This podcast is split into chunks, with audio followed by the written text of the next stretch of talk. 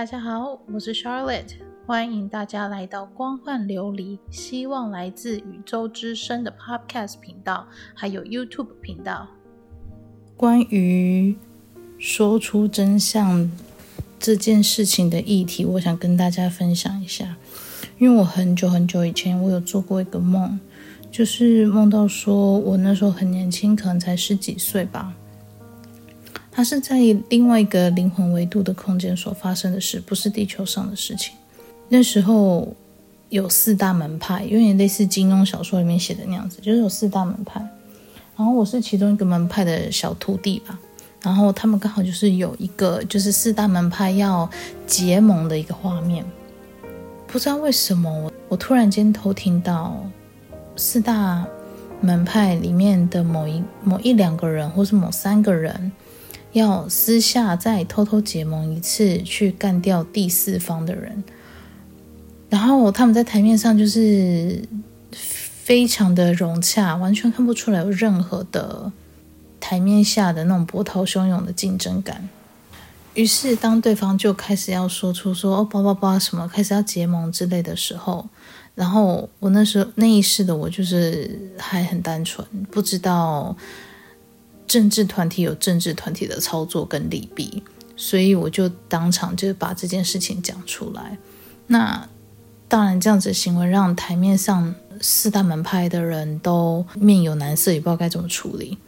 于是我就被其中一个门派以说谎啊，还是什么样的方式的罪名怪罪，然后就是被处罚。那那样的一个经历，就会让我觉得说，我明明说的是实话，你为什么要处罚我？而且还处罚的这么重，竟然是丢到人界来历练。所以我看到的画面就是，我那一世的我被天兵天将架住，然后被架住之后，从一个类似《三生三世十里桃花》里面那个诛仙台的那个漩涡的通道，就是往下丢。然后我知道我那时候当时心情是很恐慌的，我家这门派没有一个人站出来守着我，然后明明还有其他人听到一样的事情，可是都没有人站出来支持我。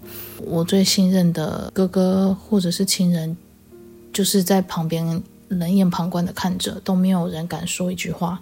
所以那时候的我就是独自一个人被丢到人界去历练。那一世的恐惧给我的感觉就是非常非常的强烈。他其实出来的次数不止一次。那出来第一次的时候，那时候是刚好是我在公司医院，我还在医院上班。然后你知道，医院制度就跟一般公司行号制度差不多，就是长官都是会欺压或是压榨下面的人，或者是把过错甩给他的下属，然后自己就是撇得一干二净这样子。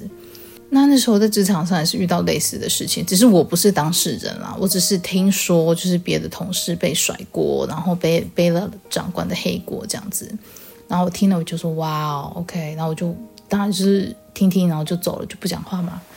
然后在自己独立作业的过程中，那股情绪就突然间冲上来，他就说：“你看，你看。”这事情是不是就是这样子一直在重演？为什么说实话的人总是要都要被惩罚呢？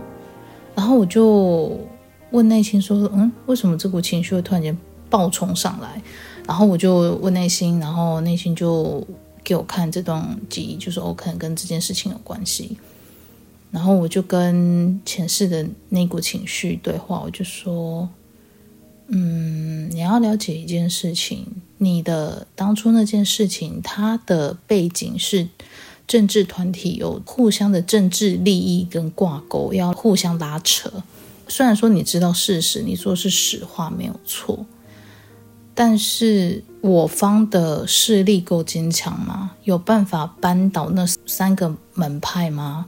如果没有的话，那是不是把我方的门派拉到一个相对很不利的位置？那这样反而我们会变成威胁自家门派的人质或者是筹码。其实对自家人没有益处，反而还多了一个害处。你反而被反过来捏成一个人质或者是一个把柄，让对方去操作。然后内在情绪听了之后，他突然间就恍然大悟说：“哦，对，他没有想到说背后的政治利益跟手段。”他的确是忽略了这一环，所以那时候我讲完之后，他这个这股情绪就消失，就就消下去了。但是我知道他的心结还是没有解，但是我那时候也不知道该怎么解，于是就先放着。然后一直到录了 Podcast 第十八集，我整个人恐慌症发作。我其实一两天都没有办法很精准的知道为什么自己恐慌症会发作。一直到恐慌症发作到一个段落之后，我问自己内心，内心才跟我说他其实很害怕。然后我才知道说，哦，原来跟这个议题是有关系的。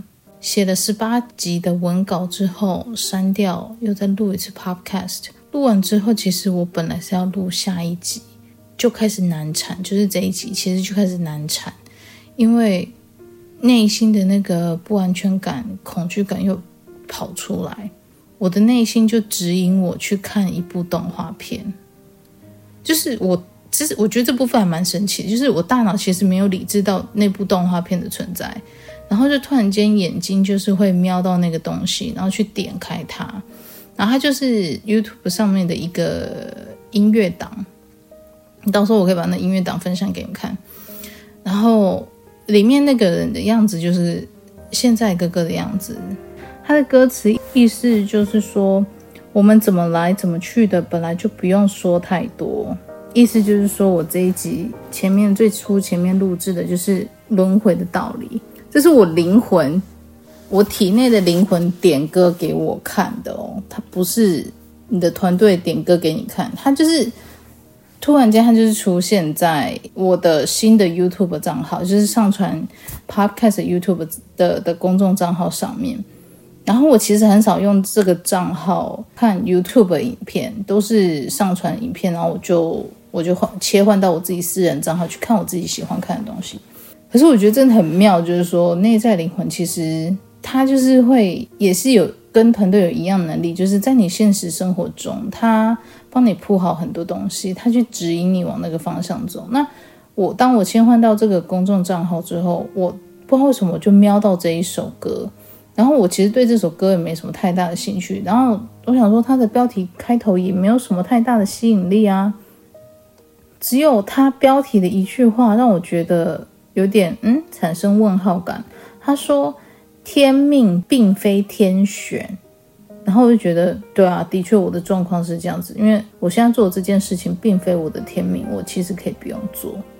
OK，好，就点进来看，结果发现里面这个影片里面的动画就是我哥的样子，你知道吗？然后他的歌词就讲说，我们从哪里来，从哪里去，本来就不用说太多，意思就是我前面。就是介绍很多，就是轮回到底是怎么一回事，是怎么样一个赛制。他跟我说，我连这意思就是我连这一集都可以不用录了，这样子。他说，我们从哪里来，从哪里去，本来就不用说太多。世人大多都隐于世间，什么事想要知道，从卦中得亏一般。天命并非天选。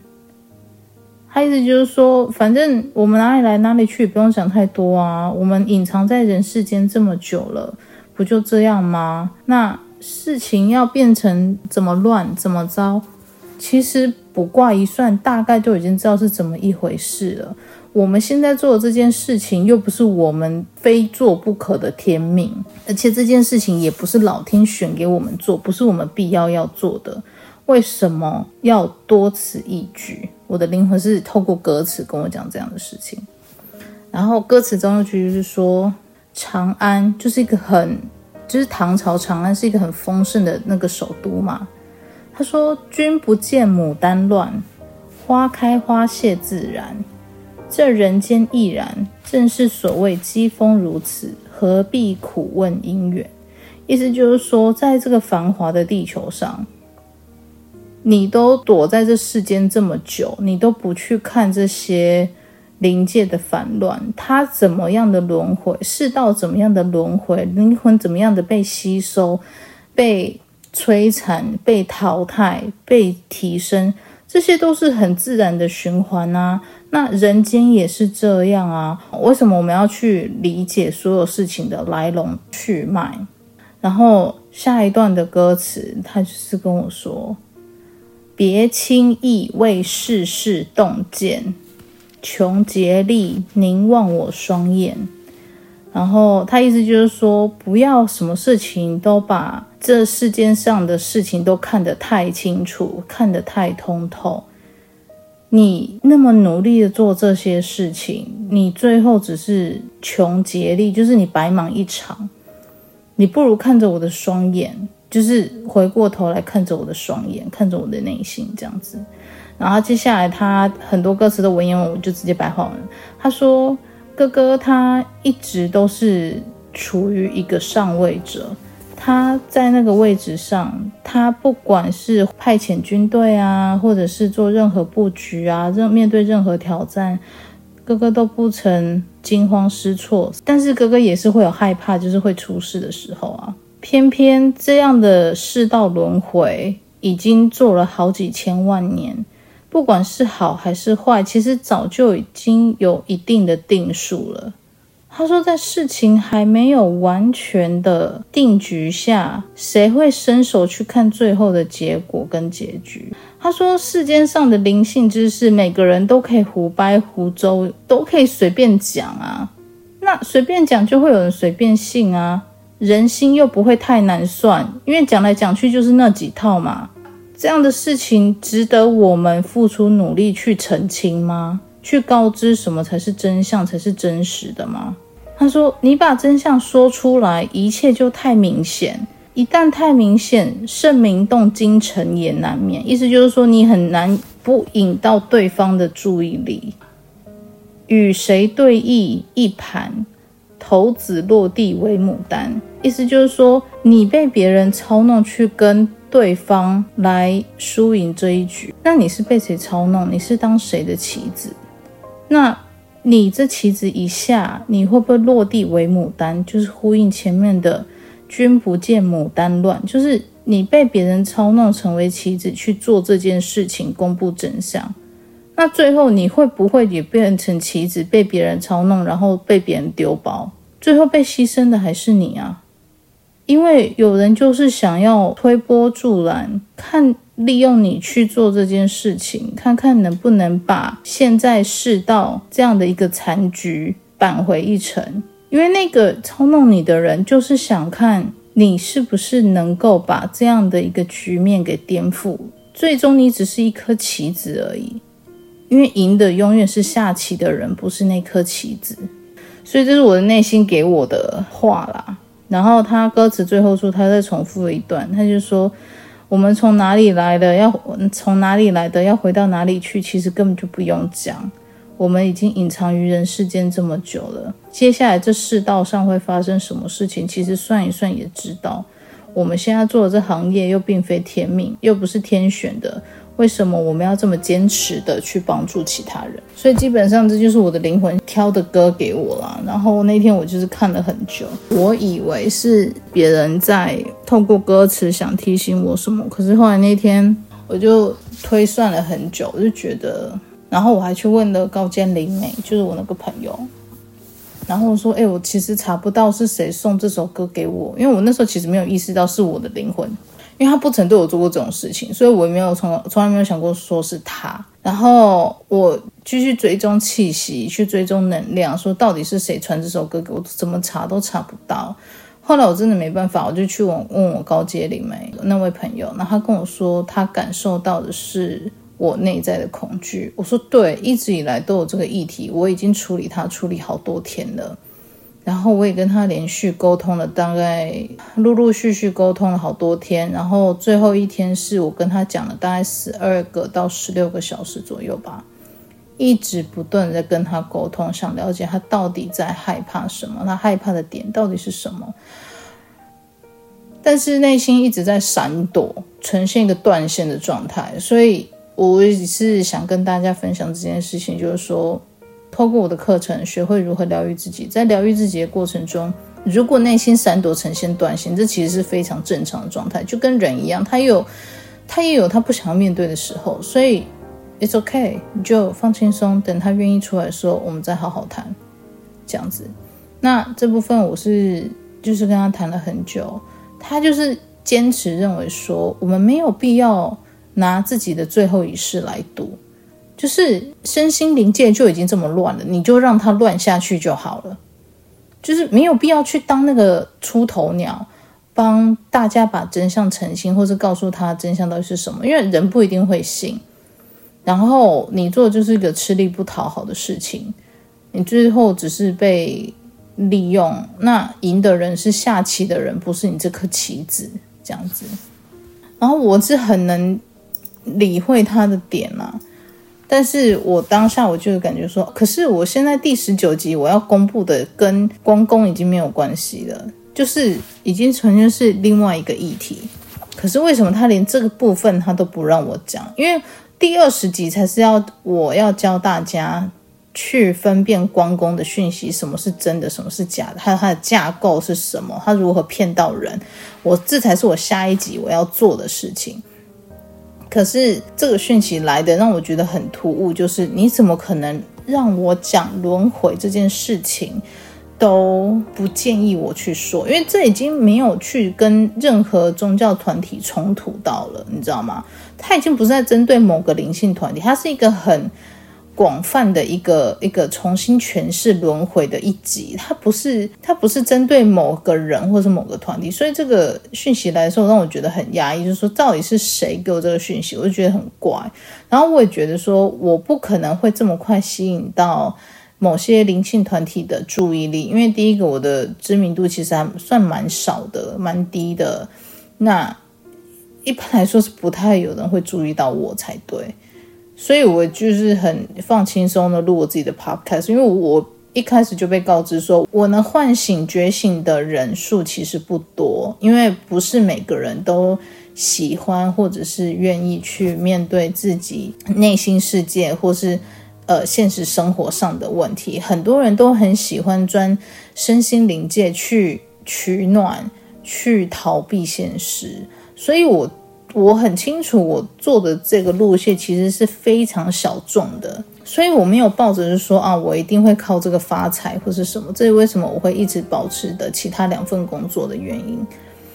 So，我在跟自己内心对话过程中，他就是认为说。如果我们继续公开下去的话，就的确会是让自己遭受很多无妄之灾，然后可能没有办法完全的跳脱轮回，甚至要继续轮回，因为他已经受够了，他已经受够轮回这件事情，他想要赶快回家。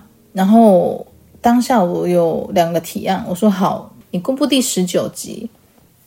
你可以公布，但是我们把决定权交给大众去选择，他到底要不要相信。那你也可以选择不公布。那这时候我拿出两个方案，就是公布与不公布。那我自己去感受，我喜欢哪一个方案。当我说那我不公布的时候，我心里着实松松了一口气。那当我说那公布这个这个方案呢，它让我感觉到就是不要。可是我的理智上又很能可以接受，就是把决定权跟跟选择权交还给听众这样子，在这部分上我又觉得这个是很合理，我可以接受部分，所以我已经产生一个矛盾状态。然后矛盾状态其实就是说，你的内心跟你大脑理智的判断方向其实是相反的，所以我知道说，OK，好，我内心其实还是不愿意去公开真相，但是我的大脑可以接受这样，就是公开之后这样的方式。那我就持续问内心说，那到底你还有哪边是觉得放不下，或者是没有解开的心结这样子？然后最后他就说。我只想要稳稳的幸福，我只想要哥哥可以保护我、陪伴我。我跟他讲了很久，我跟他说：“你知道你现在的恐惧是你还活在过去那一段的记忆跟阴影里面。”我把我我在内心跟跟这位前世对话的时候，我把我过去结过的每一个前世的记忆跟那一每一世的自己都叫出来。大家都排排站，然后我就请他看着大家，我说：“每一世的我们都被丢包过，可是你唯一可以拯救自己的，不是去依靠别人，不是去抓着别人，而是你要捡起你自己，你要抓住你自己。”我说：“每一世的我们都是被丢弃的，被抛弃的，可是我们怎么活过来的？我们是努力自己爬起来，然后自己重新站起来。我们没有去依靠其他人，因为你只有当你自己重新站起来的时候，你抓住你自己了，你才不会被你自己抛弃，你也不会抛弃你自己，不是吗？然后我有一次是个皇后嘛，然后他的身世其实还蛮坎坷的，他就站出来，然后。对着那一世，就是就是就是害怕，嗯，公布真相议题的那一世的我，他就对他说：“你站起来，站起来，好好说话。”然后他就跟他讲说：“现在给你选，你是要活在过去的阴影，还是你要把你自己捡起来，好好的跟我们一起活下去？”然后他就看着我没意识的我，我有在战争饥饿中饿死的五岁的自己，我有怀了孩子，结果小孩流产然后发疯的自己，然后我有一世是带着两个孩子逃避族人猎巫追杀的自己，然后一个是皇后，她。很看重家庭，就是夫妻关系跟妻子亲子关系。可是偏偏她那一世被丈夫背叛，然后小孩又送到宫外去寄养。即使她是世界上最有钱又有权的女人，但她始终那辈子都不快乐。所以在看到我自己这一世的时候，我们大家就看着她，我们就问她说。你还要继续活在过去的阴影吗？还是你要把自己捡起来，然后跟我们一起好好的活下去？因为每个人都被丢包，不是只有你。你唯一能做的就是好好的照顾自己，把自己从阴影里面拉出来。那我当然还有想过其他方案啦，比如说就是带着这个恐惧的内心，直接硬干做下去，直接做给他看，说其实事情没有那么糟糕。但是我觉得，如果这样做的话，可能内在的恐惧感会越扩越大，所以基本上还是没有这样做。然后我就问他说：“你到底还有什么放不下？”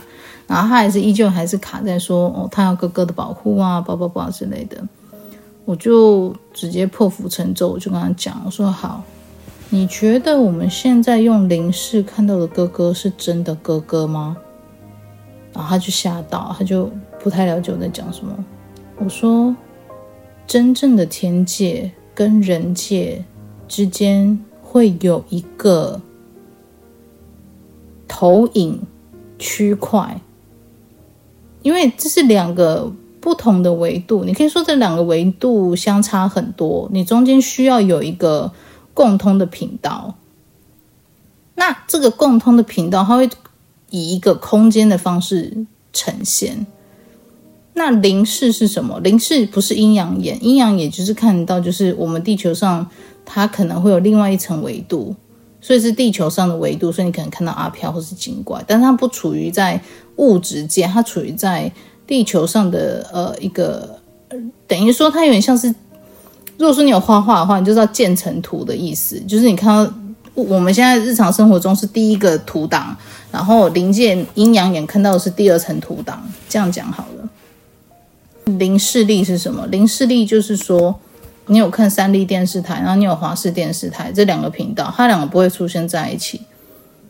可是你要同时看三立又要看华视的时候，中间荧幕会它会多一个频道，就是三立加华视。然后那个灵视力就是让你看到三立跟华视两边的演员一起在讲话。这就叫做灵视力，可是问题这个空间存在吗？它不存在，它既不是三立，它也不是华视，你懂吗？所以我就跟他，我就跟这个前世沟通说，它就是一个虚拟的投影空间。你透过我用灵视力看到的哥哥，其实他也只是一个投影，他不是哥哥原本真正的样子。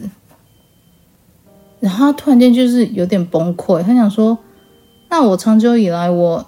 以为的哥哥不是真的哥哥吗？我说是真的哥哥，只是他必须用另外一个呃幻象或是形象的方式让你看到，这就是灵视力它是另外一个空间的投影系统，一个投影机，让你去看到一个投影空间，让你去看到两个世界结合在一起之后，它要呈现，就是你们两个世界要交流的时候，就是在那个空间里面交流，互相传达讯息，或是干嘛之类的。你要说它是真的吗？其实它也不是真的。那你要说它是假的吗？它也不是假的。它可能里面的讯息、里面的内容互动是真的，但是它实际组成的影像跟模组是假的。所以灵界的东西就是这样，真真假假，假假真真。所以我就跟内在讲说，你认为你看到的东西是真的，但实际上它只是一个投影场。它只是一个投影机放置出来的影片，你以为你看到的是哥哥，你以为你摸到的是哥哥，但实际上它只是对方的投影出来。可是哥哥不是真的吗？哥哥是真的啊，哥哥爱你也是真的啊，哥哥对你的情谊也是真的啊，都是真的啊，没有假的啊。那你觉得现在这样真相捅破了，你要不要好好把自己捡起来，好好照顾自己，还是你要依偎着一个投影的影像？一直要哥哥保护你，然后他听完我讲这句话之后，我就去睡觉了。我就不知道为什么很困，就去睡觉。可能他在我睡觉时间，他就也有思考吧。等我醒来的那一刹那之后，我看到我自己的前世，就是他捡起地上的那一块字迹，然后跟我说：“嗯，我们继续公开吧。”那我一开始我就觉得，哼。我在做梦吗？我刚睡醒诶，然后我就就问我自己两个问题：要公开吗？然后内心就说好，然后就诶，他说好诶，然后感觉一下，嗯，的确没有卡卡闷闷的感觉。然后我说不公开吗？然后他就没有回答。然后我就问说要公开吗？他说好。所以我觉得说 OK，哇，他真的。把自己捡起来了，然后愿意去面对，就是继续去做公开这件事情。当然，这部分的事情，我在跟他沟通之前，我有去问我们的团队二哥，我还没有跟我还没有开口跟二哥说话，二哥就先跟我说：“你觉得你这辈子可以毕业脱离轮回的几率是多少？”然后这时候我还会发现，我想说，我要谦虚一点讲百分之九十五，就内心一直跑出百分之百这个数字，你知道？我说好啦，应该是很高啦，这样子。他说对啊，然后二哥就不讲话了。他说你去好好思考你，你可以脱离轮回的百分比是多少？二哥就这样讲一句，然后二哥就不说话了。然后我就知道说，OK，好啦，的确是内心恐惧在作祟这样子。然后我就跟我哥讲说，我就跟他说，哎，你会觉得我很自私啊？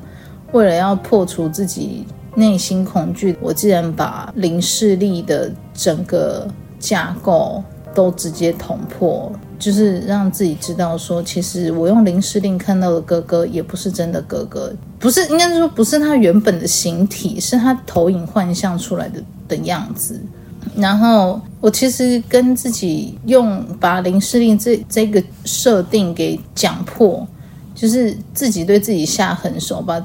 这这个面纱捅破之后，其实内心很难过，难过就是说，原来我看到的都不是真的，就是还是会很纠结，就是新的议题出来。然后我那时候就觉得，Oh my God，我对我自己做了什么？就是好不容易解决一个议题，就又多一个新的东西出来。当然，这新的议题伤害的不是我，因为我一直以来我都知道这件事情，但是内在的那一世，就是很爱哥哥的那一世的我，他就会。觉得说，原来我看到哥哥也不是真的，他就变成第二个受伤的感觉。然后我就想说啊，算了，解铃还须系系铃人，我就带着那一世的自己去找我哥，我说来交给你，你跟你跟他好生安抚一下这样子。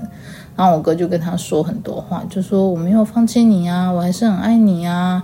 然后我们只是要用不同的方式相聚而已。等你真的到时候脱离轮回了，我一定会来接你啊，叭叭叭叭叭之类的。然后跟哥哥讲完之后，就是他心情比较好。然后我这边觉得也没有闷闷卡卡的感觉，就感觉比较舒服自自在一点。